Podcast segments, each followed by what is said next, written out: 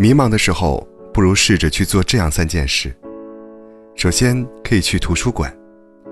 听已经工作两年的堂弟说，他大四那年，舍友都在为了考研拼命学习，他因为想补贴家用，选择了找工作。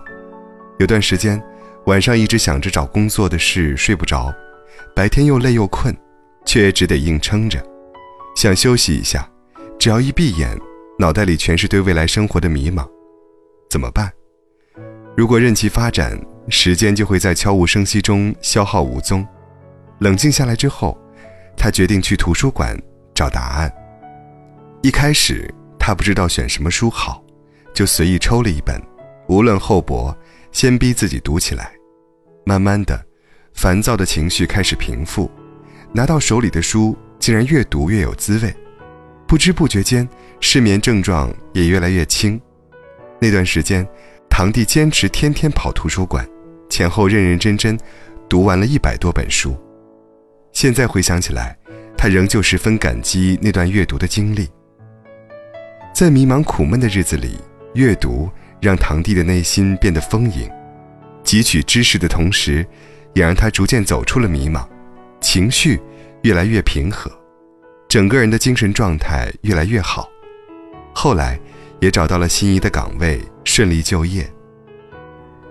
有这样一句话：人生中总会有迷茫，但迷茫的时候也不能停下进步的脚步。前行之中总会有转机，生命就是这样转动起来的。看来，努力的青春不怕迷茫，奋斗的人生也不怕彷徨，就看我们怎样及时止损，去积极突破。去图书馆看看书。能让我们心情更平静，也更有面对困难的勇气和力量。第二件事你可以做的，迷茫时，可以动手写下自己心中的想法。曾经有一段时间，我也感觉很迷茫，不清楚自己到底想要什么，又能做些什么。除了上班完成本职工作之外，就是一天天浑浑噩噩的过日子。生活工作中遇到不顺心的事情，有的可以告诉亲朋。有的只适合放在心里，胸中积攒的烦闷越来越多，需要寻找发泄出口，才能让自己过得更舒畅些。于是我拿起了笔，每天记下自己的所思所想、所感所悟。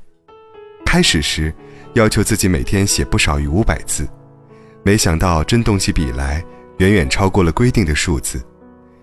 阅读后的感悟体会，自然中的花草霜雪，日常琐事的自我反省。都能够让自己的心灵有所触动，心事用文字叙述出来，内心的不快也在慢慢化解，心里畅快了，生活有了方向感，日子就过得有滋有味了。因为负面情绪有了抒发渠道，迷茫困惑就容易消失的无影无踪，人也就活得越来越自信和快乐了。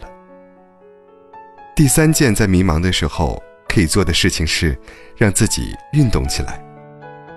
有位网友说：“当踏出家门，跑在林荫路上，迷茫而郁闷的心情就变得开朗了许多。散步、慢跑、瑜伽、广场舞都可以，只要动起来就好。日积月累，他发现自己的内心越来越强大。他说，自己至少可以用一个强健的体魄来面对迷茫。许多人都会有这样的感受：运动会让人心情愉快，会让人内心的郁结消失。”坚持运动，不仅可以让我们保持好的体型，增加活力，还可以帮助我们建立自信，让心态更加积极。这就是运动给我们带来的益处。迷茫不可怕，可怕的是我们听之任之，失去奋进的动力和向上的决心，沉浸其中难以自拔。所以，不管在怎样迷茫的情况下，都别忘记捧起书本学习，拓展视野。心中郁结就记录下来，全当向自己倾诉，学会自我化解。还可以走出户外，拥抱阳光和蓝天，呼吸新鲜空气，锻炼身体。拥有了强健的体魄，才更有力量面对人生低谷啊！请你坚信，你曾经看过的那些书，学习过的技能，坚持不懈的付出都不会白费，他们一定会在你人生中的某一时刻。助你一臂之力的。